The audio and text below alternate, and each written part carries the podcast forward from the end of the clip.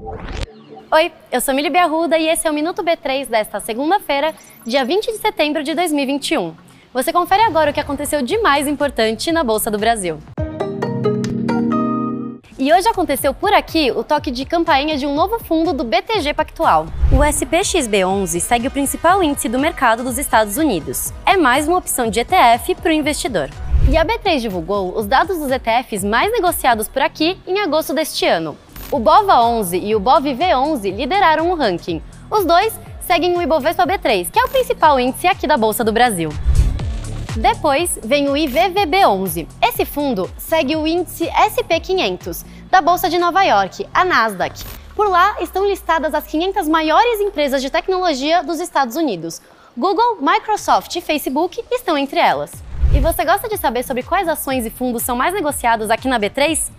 Então conta pra gente nas redes sociais, fala pra nós o que você quer ver aqui no Minuto B3. E falando em ETF, já marca essa dica aí para não esquecer. A B3 e a CVM fazem a Semana do Investidor do dia 5 a 7 de outubro.